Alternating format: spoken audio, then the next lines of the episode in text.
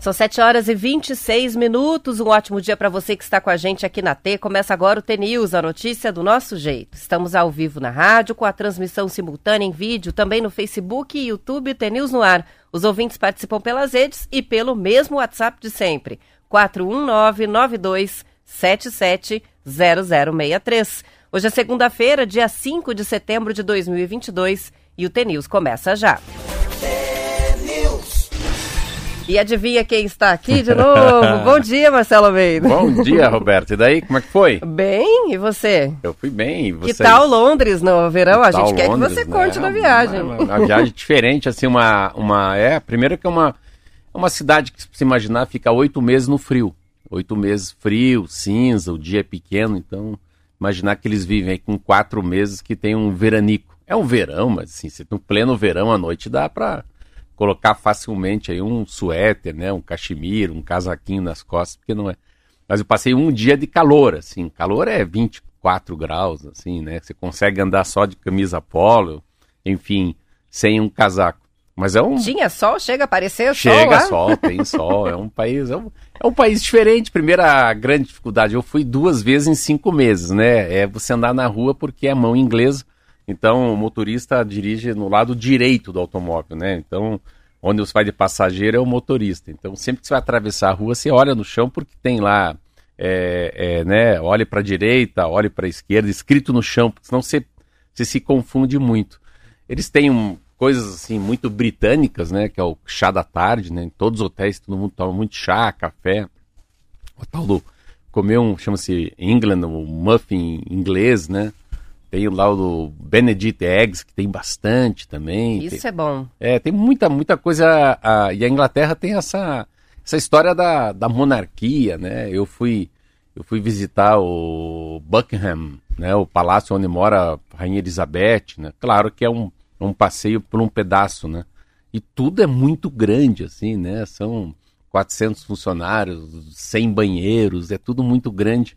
E, mas é interessante, né? aí você vai no Eye, que é uma, uma roda gigante, que é como ponto, ponto turístico mais forte de lá. Lá é Libra, né? Eles têm essa. Eles se afastaram da comunidade europeia, então é Libra. Se você pagar lá 3 libras, deve dar uns 18 reais, quase 6 reais, acho que é Libra. Ah, o que tem de interessante, né? Eles ah, acabam comendo muito fish and chips, que é um prato muito gostoso, né? Que é o Fish and chips é uma é uma é batata e um, um tipo fosse um linguado, uma tilápia, né, milanesa. E cerveja peixe quente. Peixe frito, né? É, peixe frito. E cerveja quente, né? Dificilmente se toma uma cerveja gelada igual no Brasil. Eu tomei uma, uma cerveja gelada daí, sim, na Áustria, né? Eu fui pra Áustria. A Áustria, é, eu fui assistir um show que eu, eu nunca tinha visto nada parecido, que é o show do Ed Sheeran. E é um show para 65 mil pessoas e é o palco é redondo e o palco do Ed Sheeran roda. Então, qualquer cidadão que está, qualquer, qualquer pessoa que pagou para ver o Ed Sheeran, vê o Ed Sheeran. Mas o que tem de tecnologia... Que ideia interessante, né? Interessantíssimo. Né? No meio do campo. Então, geralmente você vai no estádio, né? Ou aqui no Atlético, no Curitiba, eles colocam perto de um, num canto, né? Tem um pedaço do estádio que você não vê, né? Atrás do palco. Ou você não. paga um ingresso mais caro, né, para estar tá nessa área VIP, sim. ou fica na fila de madrugada para chegar bem cedinho, Isso não é assim? E aquelas coisas, né? Show começa às 8h30, acaba às 10h30, tudo pontual. O único lugar que um chopp gelado foi na Áustria saindo. E eu acho que um ponto forte também nessa viagem foi a ver o Gabriel Jesus jogar. Nossa, ele é um jogador de primeira qualidade. Fui assistir o Arsenal. E só foi gol de brasileiro. Foi o Douglas Luiz que fez um gol contra o Arsenal, né? Uma, ele fez um gol, um gol olímpico, que eu nunca tinha visto no estádio de futebol um gol olímpico, ainda mais na, na Premier League, né? Na Liga Americana. Depois tem dois Gabriel, o Gabriel Jesus, o Gabriel Martinelli, que é um brasileiro, os dois fizeram gol, o Arsenal ganhou de 2 a 1 um, e coisas interessantes, né? Eu não sabia que você não pode tirar foto nem filmar o jogo quando não está pode? Não pode. Isso é uma coisa interessante. A outra é muito interessante, um cara começou a, atrás da gente, começou a xingar, xingar o cara do Aston Villa lá, um outro torcedor. Ah, chegou um segurança, falou, baixa a bola, sente aí, calha a boca, está gritando demais. Falei, opa, não, também não sabia Deu um dessa. Pito. Deu um pito nele. Como se Deu chama um aqui? pito nele. E uma coisa interessante, agora que eu fui entrar no estádio na... para ver o Ed Sheeran, o meu, o meu celular estava connect, connect, não aparecia meu, meu ingresso. Connect, connect. O cara olhou e falou, não, acredito em você, pode entrar, vai. Então, assim, eu podia não estar tá com o meu ingresso ali na mão, mas ele viu que essa coisa na, na Inglaterra, na Áustria, de ninguém de ninguém passar a perna no outro. E não né? desconfiar que o outro está fazendo isso, é, né? Não vai desconfiar. Muito bom. E aqui, muito blá blá blá? Muito blá blá blá. A gente ainda está, né, com o horário eleitoral gratuito. Ah, começando mais tarde o programa, mas semana passada a gente teve a rodada de entrevista com os candidatos ao Senado, né? E foi muito interessante. Eu até reforcei isso aqui no ar. É, como é importante a gente conhecer os candidatos é, em entrevistas em que eles conseguem falar, explicar as propostas, trazer um pouco de quem são essas pessoas, por que estão disputando. Então foi bem legal é, a rodada de entrevistas, mas essa semana a gente vai das 7h25 até as 8h20 todos os dias. Tem muitos ouvintes já participando que estão meio perdidos com o horário, né? Porque foi mudando. Enfim, vamos começar com a Almatê pela tradição. Vamos. e depois aí eu vou registrar algumas participações. É, depois registra a participação que vi no aeroporto aeroporto. Ah, é verdade. Essa não podemos esquecer. É. Então, já, já. Vamos dar uma T? Alma T.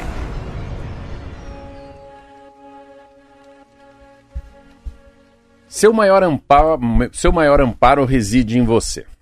Você é o único porto que te oferecerá, oferecerá verdadeira segurança e aconchego. Por melhores que sejam as intenções de outras pessoas, tudo que elas podem nos oferecer é apenas um complemento, nada além. Ninguém poderá nos proporcionar aquilo que só nós podemos nos dar. O amor, acolhimento e segurança que buscamos está, sempre esteve para sempre estará em nossas próprias mãos. Esperar isso dos outros é receita infalível para decepções e frustrações. Não podemos terceirizar essa responsabilidade. Quanto mais aprendemos a depender somente de nós, melhor será a qualidade dos relacionamentos que cultivamos. É inclusive nocivo, tóxico e injusto esperar que relacionamentos ou pessoas possam suprir faltas que nem mesmo nós sabemos que existem. É preciso. É preciso navegar nas ondas do nosso processo de autodescoberta procurando conhecer cada gota desse oceano que somos para podermos atracar em nosso porto quando precisamos descansar e recalcular a rota. Van de Luz. Muito bem, são 7 horas e 34 minutos e antes de registrar as participações que chegam agora aqui no programa, é um bom dia para o André. O André, André da cooperativa Frisa, é isso? Isso mesmo. O André tava lá, ele me olhou, tava pegando no uma aeroporto mala. você encontrou No aeroporto, ele? ele falou assim, não, Marcelo Almeida. Eu falei, sou, acho que me conheceu pela voz, né? Daí ele falou que ele tava ouvindo muito mais, ele viajava, viaja muito pelo Paraná e gosta muito de ouvir o Almatê, então um abraço ao André. Nós nos encontramos ontem na esteira, ali na, pegando a bagagem aqui no aeroporto de Curitiba. Que legal. A gente tem, olha, a, a mensagem da Sônia que chegou agora. Ela disse que bom que escutar vocês. Estava com muitas saudades. o Marcelo foi lá para Londres e o meu irmão está chegando de Londres. Na próxima vez, ela diz, o Marcelo vai levar alguém é, junto, de graça. E eu já estou me candidatando para essa viagem. Boa, uma dessas. Sabe quem chega amanhã de Londres? Ah. O Preto. Ah, é? O Preto Ele de tá Londres vindo para cá? chega amanhã. Ah, ele vai ter que passar Ah, vai aqui ter no TNews. né? Não vai ter escapatória. vai Chega ter que vir amanhã, chega amanhã em Curitiba. Muito bem, tem o Toninho de Campo Mourão dizendo que estava com muita saudade, o pessoal estava meio perdido semana passada com os horários, a Adriana de Colombo está participando também, está reclamando do frio e hoje está gelado mesmo, e perguntando até se tem notícia de geada. A princípio não, eu olhei o site do Semepar aqui com os últimos avisos e a, a geada não veio, mas o frio veio. Tem ah, várias cidades do Paraná com temperaturas abaixo dos 10 graus hoje de manhã. E a gente já está meio cansado do frio, Marcelo. Semana passada foi uma semana bem fria e para essa semana a gente está com uma previsão bem parecida. E frio no finalzinho, vamos né? aguentar. Esse Finalzinho fim de de- inverno não está fácil. São 7 horas e 36 minutos, vamos com as notícias. A grande preocupação do brasileiro em 2022 é ter trabalho, Marcelo. Duas pesquisas feitas pelo IPEC, a pedido do jornal O Globo, mostram que este é o grande tema para a maioria da população: como conseguir renda suficiente. A primeira pesquisa foi feita de maneira presencial em 128 cidades de todas as regiões e expõe que o desemprego é percebido como o maior problema hoje do Brasil. Há quatro anos, na mesma pesquisa, a saúde surgiu na dianteira das preocupações com o desemprego logo depois. O levantamento que ouviu 2 mil pessoas acima de 16 anos revela ainda que a preocupação com o desemprego é maior entre as mulheres, 45% contra 40% de homens, no grupo que parou de estudar no ensino médio, 46%, e nas parcelas mais vulneráveis, já que aumenta a, a, conforme mais pobre né, o extrato. 53% dos que têm renda familiar mensal de até um salário mínimo tratam o assunto de forma prioritária, índice que é de 31% entre os que recebem mais de cinco salários mínimos. A segunda pesquisa feita pelo IPEC, que é o antigo IBOP, mostra que o modelo de trabalho dos brasileiros é, que os brasileiros querem é o seguinte: a predileção é pelo emprego formal, 59% preferem trabalhar com a carteira assinada, principalmente quem tem apenas o ensino fundamental. Quem tem o nível educacional mais alto sonha com novas relações de trabalho que sejam mais flexíveis, né? Ou seja, não precise cumprir toda a jornada no ambiente de trabalho, possa de repente até fazer um pouco de home office e tal. A grande sacada do Brasil é tentar a gente. O Brasil vive um momento assim. Eu, eu vou falar assim, vindo da Europa, assim, que eu, vi na Áustria, que você escuta lá e, e conversando com o motorista de táxi, conversando com o pessoal do hotel, existe uma crise mundial, existe uma inflação mundial. Claro que o Brasil, a, a sensação que eu tive esses sete dias, pegando um pouco de informação do Brasil, é que as coisas vão voltando para o trilho. Mas voltando para o trilho para quem também, né? Aí que tá. A gente tem que dividir o Brasil em classe A, B, C, D, E. Ah, e cada vez é mais difícil a vida de quem vive com menos de mil reais. Então, ah, tem uma, uma camada da população aí, 40 milhões de pessoas, que são muito pobres, né? As pessoas não têm condições de verdade, nem de.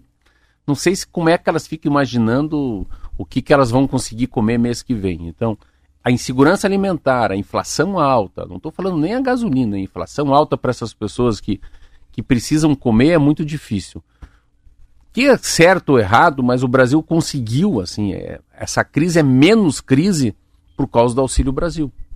Essa história dos 600 reais por mês faz uma diferença gritante para quem ganha 700 reais. Gritante.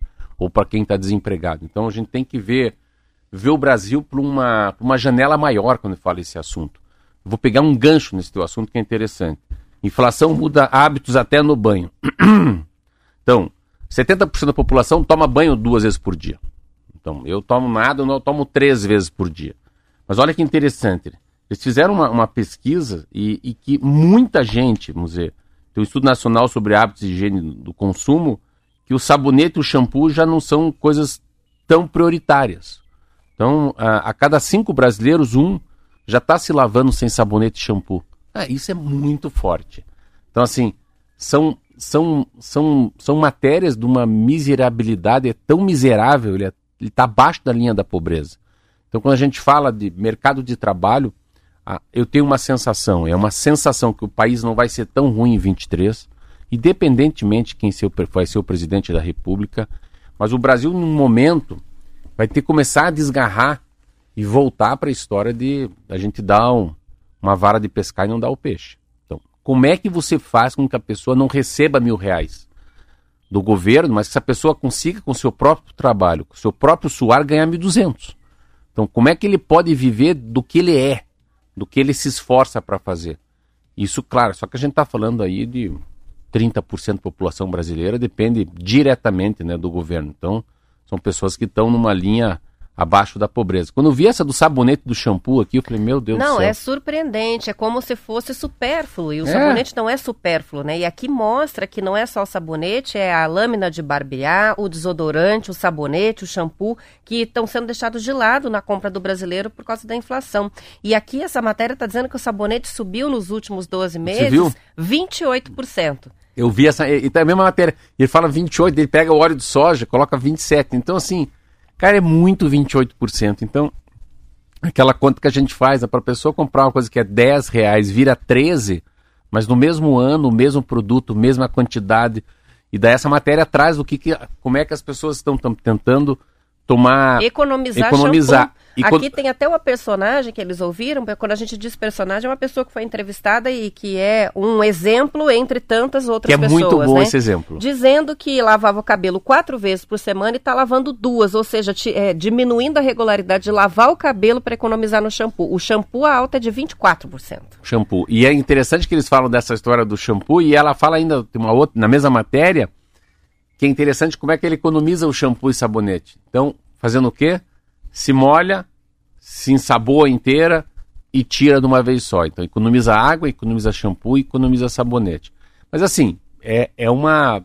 Primeiro que eu acho que tem outra coisa que o Brasil não consegue, não consegue ainda, é capacitar as pessoas que têm aí de 15 a 20 anos, a 18 anos, aquela coisa do curso técnico. Então, tem muita inovação, muita automação. Nossa, tem cada coisa no mundo. Eu estava vendo essa semana lá em Londres, a, a Samsung lançou um, um, celular que dobra. Eu falei, meu Deus do céu, o que a gente está fazendo aqui? Uma fila de gente para comprar. Fui essa madrugada ver quanto custa. Pô, custa 15 mil reais o celular. Lá tinha fila de gente para comprar um celular que dobra. Então, assim, sabe, já faz o celular que dobra, mas aqui tem uma pessoa que está desempregada, que não tem celular, que não, não consegue comer direito, não pode lavar o cabelo. Então, assim, essa desigualdade, essa, essa diferença entre rico e pobre é tão grande, tão grande no Brasil, que a gente fica assustado. Mas, porém, toda a vida, como eu falo, né, as preposições, eu acho que 2023 é um, é um ano bem mais fácil. Petróleo voltando ao normal, o fim da guerra, passou uma eleição, né? E assim, eu cada vez que vejo assim que essa eleição se deu Lula, se deu Bolsonaro, deu Simone Tebet, o Brasil é maior do que eles, o Brasil vai andar para frente e torcer para que não tenha, né, mais nenhum grande susto como a Covid. Mas vai, vai. Eu acho que a grande sacada é saber de que maneira que a gente consegue fazer com que a pessoa tenha uma independência, uma independência com a mão, uma independência intelectual, né? Que ela possa fazer uma coisa que ela gosta, que ela tenha um emprego garantido, que não seja bico, né, Roberta, também. Mas acho que é, tem bastante. Eu li ontem o jornal um pouquinho, li umas duas horas de jornal. Vamos falar mais sobre trabalho essa semana, tem muita coisa legal que eu li de ontem para hoje. A Juliane está participando com a gente, escreveu que saudade eu estava de vocês nas, nas minhas manhãs. Olha que bonito. Tem participação do Plínio com relação a nossas mudanças de horário, horário eleitoral, entrevista. De ele diz: perdidos com horário, com horário político, estamos todos como cebola em salada de frutas. Chinelo de bêbado. Chinelo de bêbado. ele diz: chega mas. É muito ruim, sabe que, é, mas sabe que a gente pode fazer uma. É uma história da rotina, né? A, a rotina faz parte da vida da gente de uma maneira muito boa.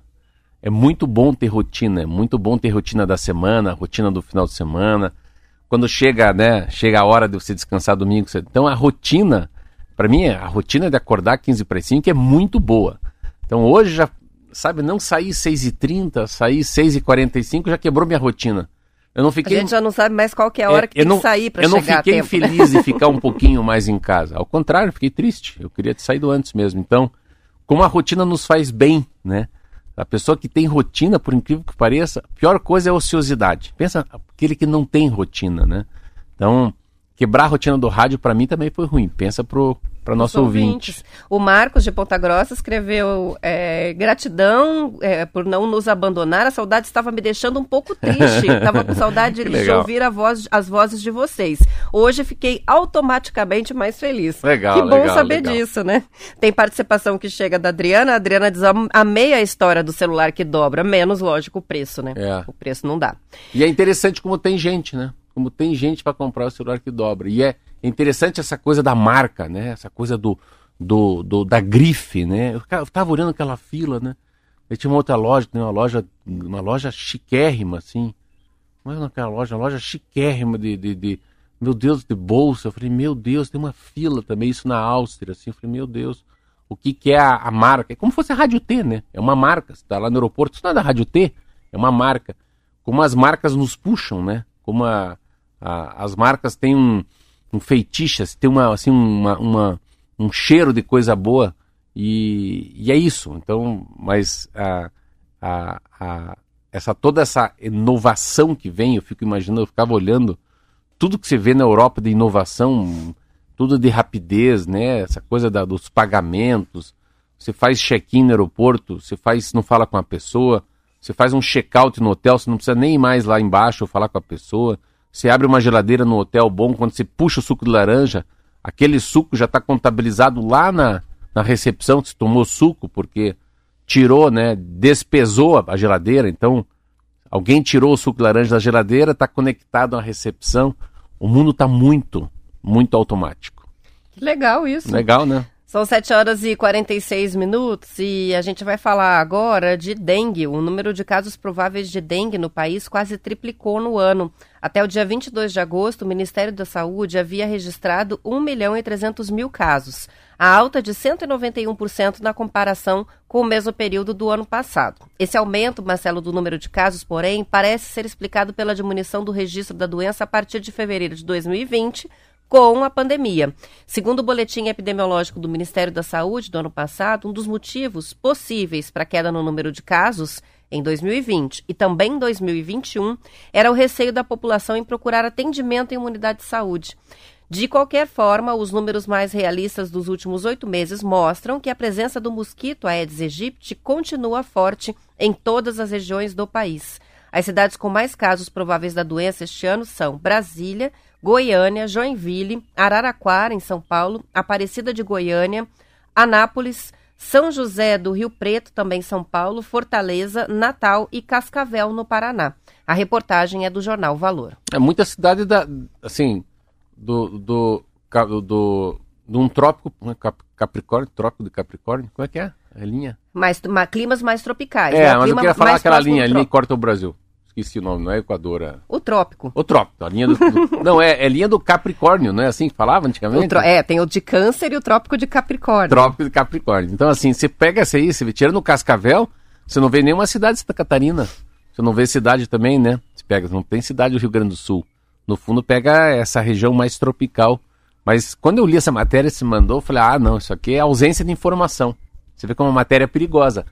Porque, assim, é, você não está comparando kiwi com kiwi, né? Você está comparando kiwi com abacaxi, porque se durante a pandemia as pessoas não foram registrar, então o aumento de 200% é consequência da pandemia. Ele está nem- mascarado, Tá né, mascarado. pela falta de atendimento. no- eu, eu acredito muito que é uma unidades. matéria que o que ocorreu num ano é muito parecido no outro e o acréscimo não foi tão grande. Agora, você vê que não é só cidades que têm é, uma boa distribuição de chuva, né? Então, a gente associa muito a dengue a acúmulo de água e a gente chegou até a falar muito sobre isso, né? Também teve um período de estiagem que provavelmente influenciou a redução dos casos de dengue bem na época da pandemia mesmo aqui no Paraná. Mas Brasília é a, a é região que mais tem Brasília casos. é seis meses de chuva, seis meses de sol. Eles estão vivendo uma estiagem inacreditável. Lá não chove mais. Então, também não é só isso, né? Não, Há deve- outras questões. Com certeza alguém está estudando e vendo que não é só a questão do, do potinho parado com água, né? Isso aí. Agora, fica o alerta aqui, né? Região de Cascavel, oeste do Paraná, aparecendo entre as cidades brasileiras com mais concentração de casos, está precisando de mais cuidado, de mais prevenção,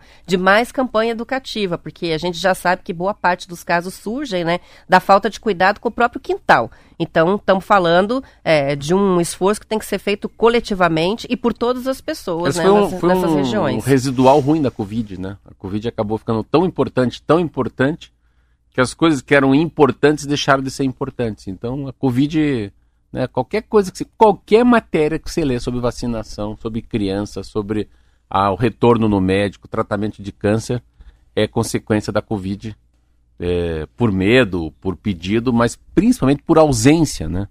De propaganda do governo do estado, das prefeituras, do governo federal, de outros assuntos. E ó, o Paraná, Marcelo, perdeu mais de 6.500 doses de vacina contra a meningite. Isso representa quase a metade de 17 mil doses que deveriam ser aplicadas durante o mês de agosto. Segundo a Secretaria de Saúde do Paraná, as vacinas passaram do prazo de validade em nove municípios: Paranaguá, Ponta Grossa, Irati, Francisco Beltrão, Foz do Iguaçu, Campo Mourão, Maringá, Pucarana e Telêmaco Borba.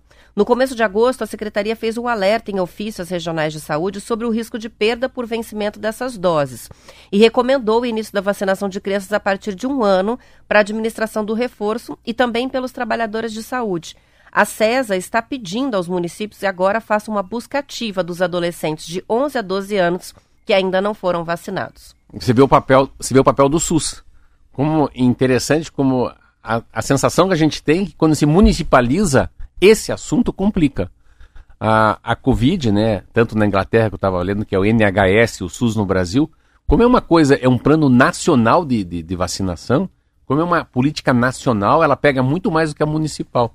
Você percebe isso aí que, no fundo, a CESA, a própria Secretaria da Saúde do Estado, está falando, ô, ô, vocês têm que fazer o que vocês têm que fazer. Então, essa terceirização, a, a sensação que eu tenho que o plano municipal de imunização ou de vacinação não é tão efetivo como a gente imagina. Então, por isso que quando você fala de vacinação, o plano nacional é maior do que o plano municipal. Pode ser que a União consegue vacinar mais do que às vezes uma comparativo com uma pequena cidade. São 7 horas e 51 minutos. A gente vai fazer o intervalo daqui é assim a pouquinho. Agora? A gente ainda está se acostumando com o horário novo aqui. Tem uma participação que chega do Gabriel de Pinhão dizendo o seguinte, com relação né, à inflação e ao desemprego e à preocupação do brasileiro com o emprego. O cidadão brasileiro precisa é, de respeito ao artigo 5 da Constituição brasileira, dignidade, oportunidade, independência, para não depender de dinheiro e auxílio do governo, né? Até quando um regime democrático vai desse jeito, né? Cada governante precisando segurar o voto na eleição e distribuindo o dinheiro que, na verdade, deveria vir é, das atividades econômicas plenas, né, do emprego. Tem participação chegando também do Edivan de Mamborê, é, tem também participação que chega aqui do Carmo. O Carmo escreve assim: todos os dias eu ouço anúncios de agências de empregos, inclusive na rádio, e todos os dias existem muitas vagas em aberto. O que seria essa discre discrepância de tantas pessoas desempregadas e tantas vagas abertas no mercado? Tem algum palpite? Salários muito ruins ruins, condições de trabalho muito ruins, né? Certeza. Às vezes exigência de qualificação que as que pessoas em tem, média não têm. É, tem muitas coisas. Eu acho que é bem isso, salário ruim e, por outro lado, uma incompatibilidade, né?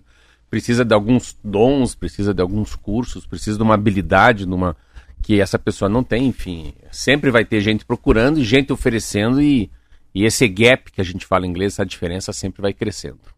Isso aí. São 7 horas e 53 minutos e o Hospital Nossa Senhora das Graças de Curitiba inaugurou, Marcelo, na última semana, em Cidade Gaúcha, uma das maiores usinas fotovoltaicas do Paraná para produção de energia a partir da luz solar.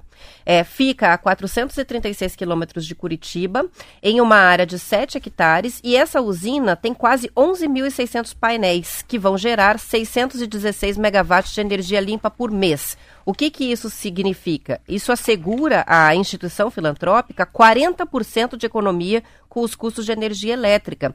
A economia gerada corresponde ao abastecimento de mais de 2 mil residências. Essa geração da usina chega a evitar também mensalmente a emissão de mais de 200 toneladas de CO2 o que equivale à preservação de 44 mil árvores. Então, tem dois pontos: a economia de energia e também é, a redução das emissões de carbono. De acordo com o gerente de engenharia do hospital, Alexandre Gutierrez, e também um dos coordenadores desse projeto, a construção da usina teve início em 2020. A cidade gaúcha foi escolhida por quê?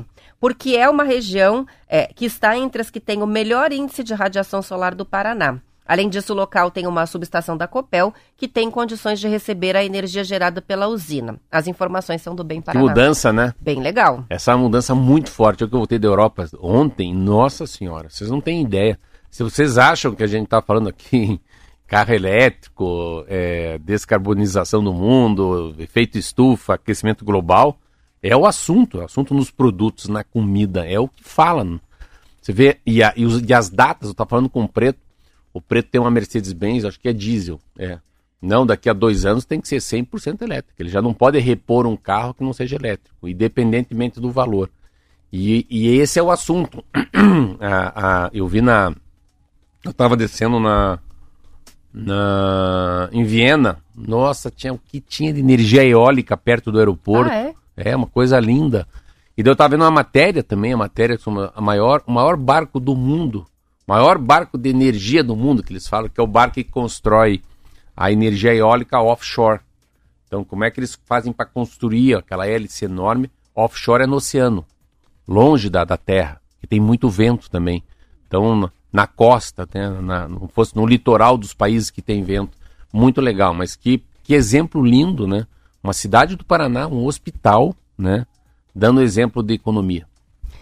São 7 horas e 56 minutos e assim a gente vai encerrando a edição estadual. Lembrando que depois do intervalo tem o noticiário da sua região. A gente volta para a parte do Paraná e continua até às 8h20 com a transmissão no Facebook e também no YouTube. A quem fica, boa segunda-feira. Até amanhã. Tchau, tchau. Até amanhã.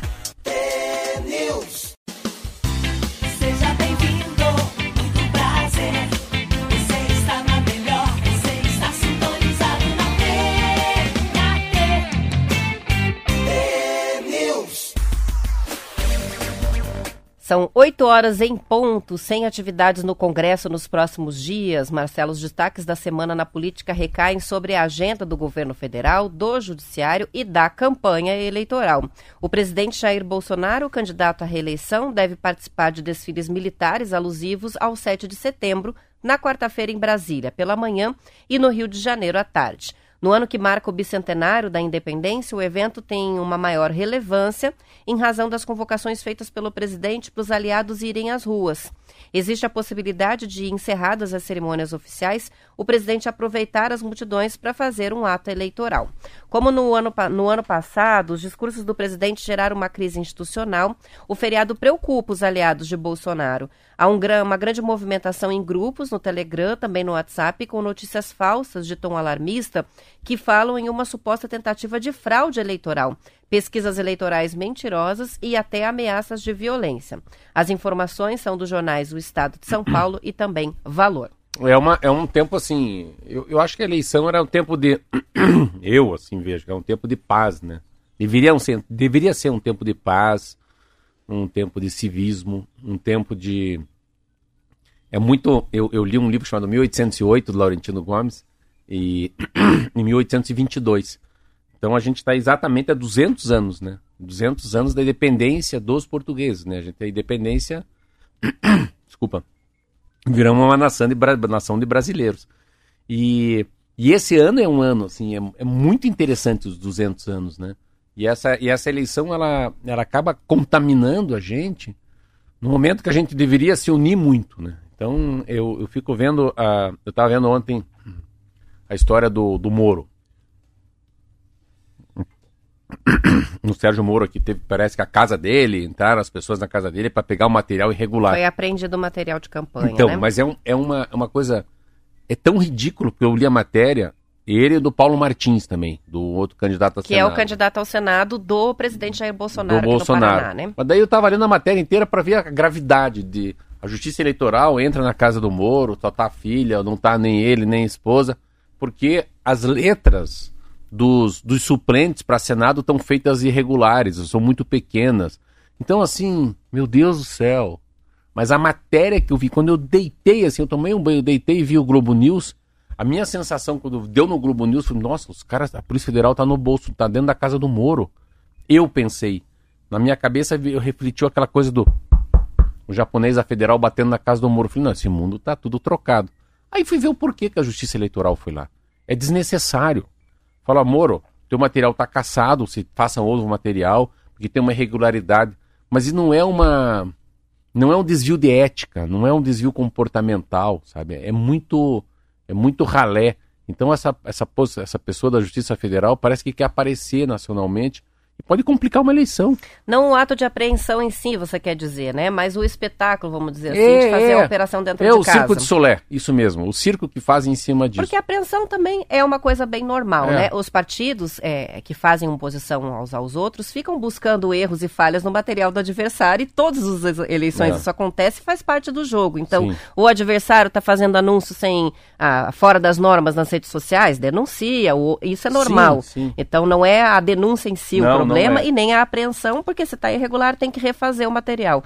Mas o ato em si gerou bastante polêmica. Ele mesmo ficou muito revoltado, né? Você vê, eu estava eu tava lendo sobre a, a, a história da, da vice-presidente, né, da, da própria Mara Gabrilli, que ela é candidata a vice da Simone Tebet e que ela foi deputada federal comigo e ela é tetraplégica. E ela estava falando um negócio, esse, esse assunto eu acho interessante, para também não ficar esse estigma, ah, é maconha, é maconha. Chama-se cannabis medicinal.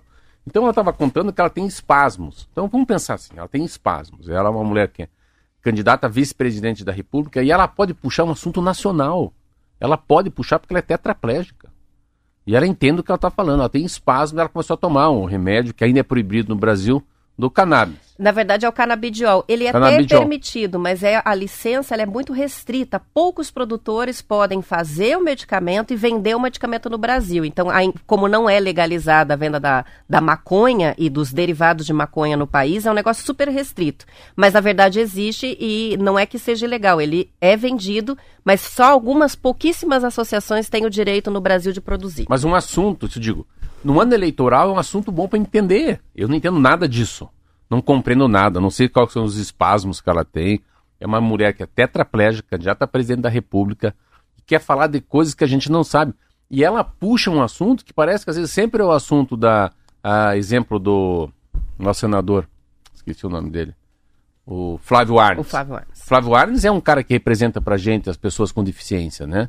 O papel que ele teve nas APAES, né? A tia dele que faleceu.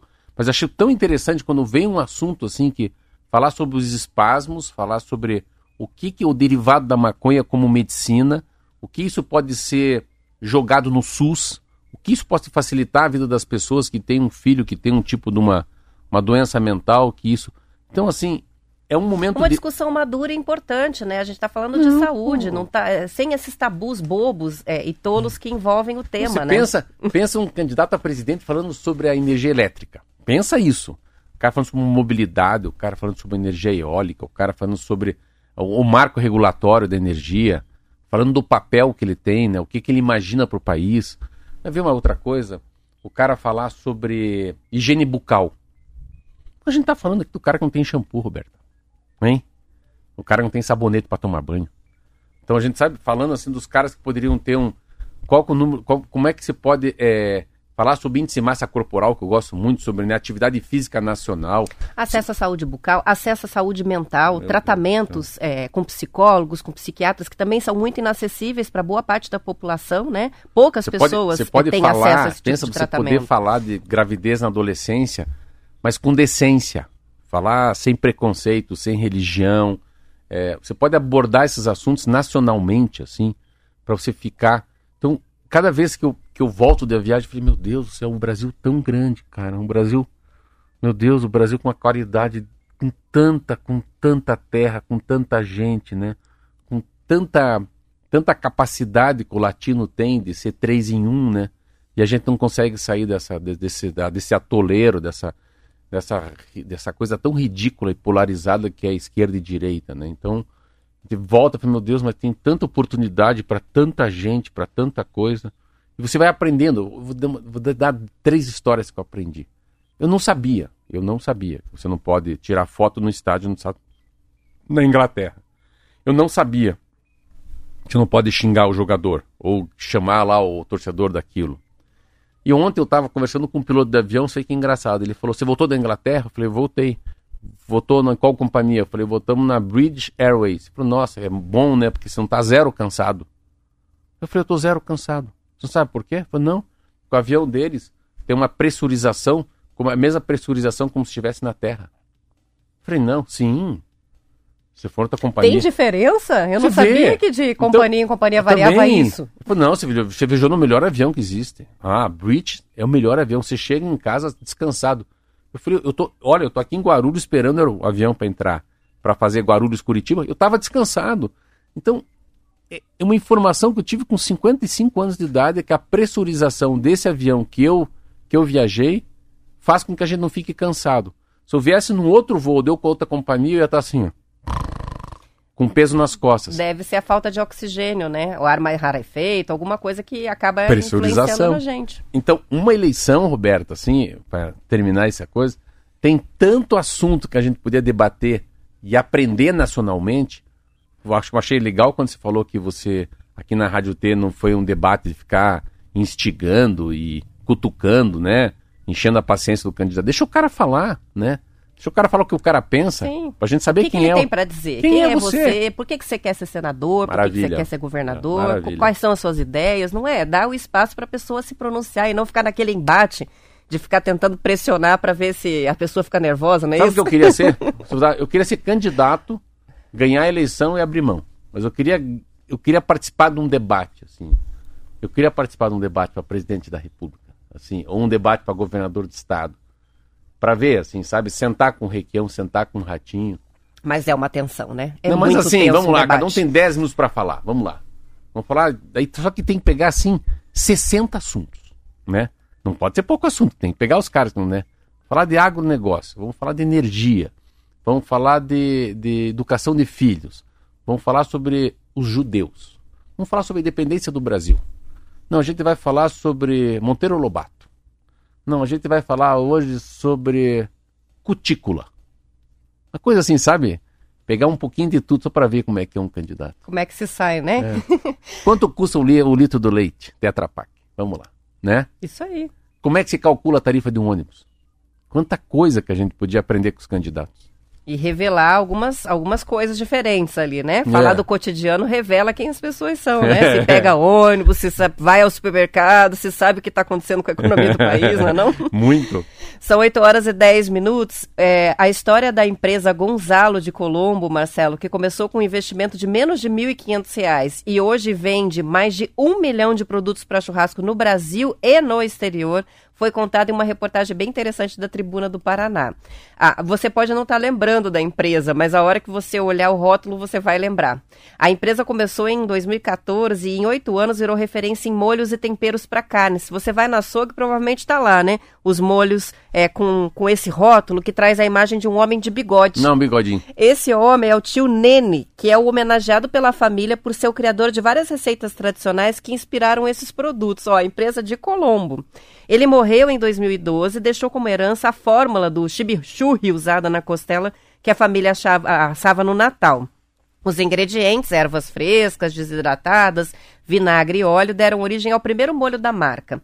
Atualmente, são mais de 60 produtos licenciados com a marca Gonzalo, entre os quais os destaques são o pão de alho, a salsa crioula, alho crocante, fumaça líquida, o molho de hortelã, o mix de pimentas e até cerveja artesanal. No bairro Mauá, em Colombo, são 31 funcionários que estão trabalhando agora na fabricação desses produtos. No ano passado, a empresa familiar de Colombo vendeu mais de 1 milhão e 200 itens. Que maravilha. Legal, né? Que maravilha, não. Se vê assim, 2014 para 2022 é muito pouco Eu tempo, achei né? pelo rótulo, a- o jeito do rótulo, eu achava que era um produto im- importado. Se vê. Eu achei que podia ser ou um produto argentino, ou talvez até espanhol, né? Gonzalo. Nunca imaginei que era uma fábrica de Colombo Eu na região não. metropolitana. Eu já tinha visto, eu já vi isso. Eu já, eu já vi isso em açougue. Eu nunca imaginei. Eu, olha, eu, eu juro por Deus, eu vou te dizer que sabe o que eu achei que era? Hum. Você vai cair pra trás. Eu achei que era mexicano. Faz sentido também, porque não, tem eu pimentas, achei por causa do né? bigode. Essas coisas assim, pra mim é mexicana, assim, uma coisa com, com Tex-Mex, assim, com queijadilha, É sabe? verdade, Burrito. Faz, faz todo sentido. tem um sentido. Mas você vê que o que, o que é, né, a, a- a- o, que, o que deriva do, do, do- do churrasco, né? Isso é um derivado do churrasco, é um derivado dessa coisa bem brasileira, né? Você vê, eu, no dia que eu fui comer na tua casa, o Marco fez lá aquele, aquela carne com, com A mostarda. fraldinha na mostarda. Eu nunca mais esqueci. Você vê, não foi tanto a carne, você vê como é que é, né? É o, O, jeito do tempero. é o, o tom, né? O, o charme, o, essa, essa essência que a mostarda deu pra carne. A carne nem sei carne que era. Agora tu falou que é fraldinha. Eu falei, eu queria que o Marcos fizesse aquela carne com, com, com mostarda. Você vê que a carne eu não sei.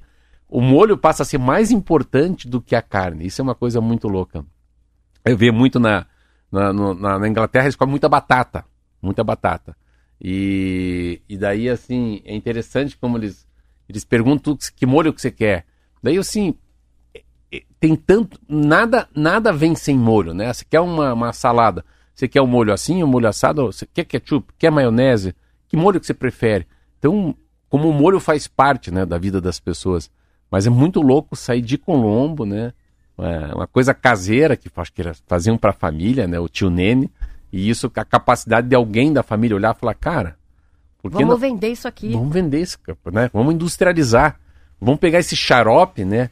Essa essência que o tio deixou para gerar, gerar riqueza. Muito legal.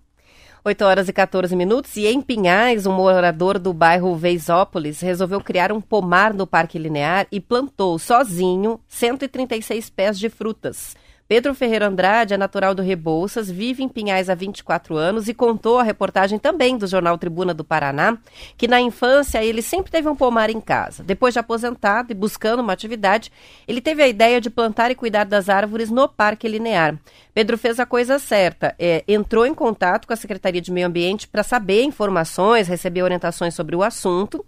A primeira árvore plantada foi um pé de abacate em maio do ano passado. Além disso, ele plantou amorinha, ameixa, ingá, goiaba e uvaia. Pedro vai diariamente ao local para fazer caminhadas e aproveita para regar as árvores, cortar o mato e dar uma olhadinha em cada uma das plantas. Mesmo que algumas tenham sido destruídas por vândalo e isso aconteceu, ele segue firme com o propósito de criar o pomar e vem recebendo elogios dos frequentadores. Ele contou que sonha em voltar do parque com uma sacolinha cheia de frutas, além de viabilizar que outras pessoas possam fazer o mesmo. A Secretaria de Meio Ambiente de Pinhais informou que as pessoas interessadas em plantar árvores em locais públicos devem entrar em contato antes para ter as orientações sobre as espécies, onde plantar, né? É bom também verificar alguns detalhes, uh, como o porte e o local uh, correto, né, para plantar determinadas espécies. A gente não tem muito costume aqui, né, Curitiba, região metropolitana, de ter em áreas públicas as árvores frutíferas. Não. Mas em um, outras cidades, por exemplo, Brasília, você colhe fruta é, em todos os lugares, né? Você vai andando pela rua e tem jaca encontra. e tudo jaca até tem fru- muita, é, é. até Interior do jaca. Paraná tem muita nas estradas manga. Mangueira. Manga, muita né? manga. é. Olha que interessante, você mandou essa matéria e eu virei o jornal de manhã. Eu falei, será que a Roberta tá louca? Olha, essa, olha que coincidência. o semeador de florestas que salvou uma ilha na Índia. Após 40 anos plantando árvores, Jadav Payeng ressuscitou a natureza às margens do rio Brahmaputra. O cara vem há 40 anos plantando para não perder a mata ciliar. Eu falei, pô, a Roberta me conta um aqui de, né? Que é aqui o- no- o de Pedro de Curitiba, Pinhais. o Pedro de Pinhais. Tem o- um Pedro lá na e um Índia. semeador lá na Índia que ele, ele conseguiu salvar uma ilha porque a mata ciliar foi com, recomposta por ele em todos esses anos.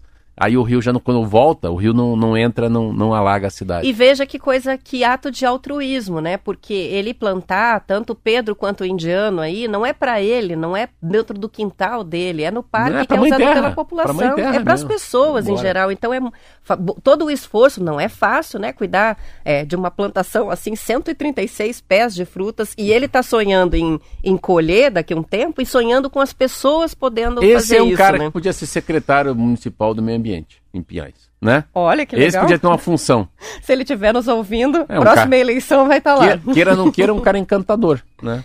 Muito legal a história. São 8 horas e 17 minutos. É, Para a gente fechar, na alta temporada de verão, o Marcelo, a Companhia Aérea Azul vai ter voos ligando as cidades de Curitiba, Cascavel, Foz, Londrina e Maringá a Maceió, Natal, Porto Seguro, Recife e Salvador. Olha que beleza, Olha, o pessoal vai direto, poder é? ir para o Olha que Nordeste. maravilha. São os destinos do Nordeste brasileiro que atraem alta demanda de passageiros no período. Os paranaenses sempre enfrentaram o desconforto de encontrar pouquíssimos voos diretos para essas cidades turísticas e eram obrigados a fazer conexões, geralmente até Brasília, né? Foz do Iguaçu será a cidade com o maior número de conexões, oferecendo voos para todas as cidades programadas para alta temporada, assim como o aeroporto de Viracopos, em Campinas, possibilitando conexões com todos os mais de 150 destinos oferecidos pela companhia. O aeroporto de Foz está recebendo várias novidades com relação a linhas aéreas e voos diretos, né? E faz todo sentido, é a nossa principal cidade turística do Ah, estado, né? Entra por lá, não entra por Curitiba. Isso aí que é interessante que você está falando. Ontem eu estava lá observando, tem voo direto de Guarulhos para Cascavel. Eu falei, ué, ainda perguntei para o Seixas, que é um piloto da Latam. Falei, mas tem? Ele falou, não, tá voltando muito forte. Os voos de Guarulhos para Cascavel, não vai para Curitiba, não vai para Maringá, não, vai para Cascavel. Então você está falando uma coisa muito interessante. Mas não é, não é tanto que a gente vai para o Nordeste. Também tem que pensar ao contrário. É o Nordeste que vem para Foz do Que Iguaçu. também vem para cá, né? Né? É, o, é o que falou, o cartão postal do estado do Paraná. É, a- quando se faz a conexão entre Foz e Rio de Janeiro também, que tem sido reforçada, é isso, é o turismo interno e fazer esse intercâmbio. É um né? intercâmbio, É uma é. via de duas, de Esse duas voo mãos, da Azul, né? com certeza, ele dá uma paradinha em Campinas. Eu viajo muito de Azul. E Campinas é a, é a cabeça, né? Campinas é a, é a sede da Azul, que é uma companhia absolutamente maravilhosa. Agora, tem que ver se até o fim do ano, quando você está prevendo né, esse- esses voos diretos, haverá condições de viajar com relação a preço de passagem. Porque as passagens aéreas hoje, inclusive para voos internos, para ir para o Nordeste, está impossível viajar no Brasil, né? Roberta, não tem mais 700, 800 para ir para São Paulo. É muito, muito caro. Eu não sei, eu não... Então, não adianta não- voo direto não- se for impossível não- pagar. Eu não li coisa boa sobre avião, não. Só li coisa boa sobre o combustível, mas sobre avião, não. Querosene é uma coisa, né? Diesel é outra. Isso aí. São 8 horas 19 minutos e a gente vai encerrando o TNews de hoje. Amanhã às 7h25 a gente estará de volta. Mesmo horário a gente notícias. volta? Mesmo horário, Depois- até o depois fim do do blá blá blá. Ah, então tá bom. Isso aí. Boa segunda-feira, até amanhã. Um abraço, até amanhã.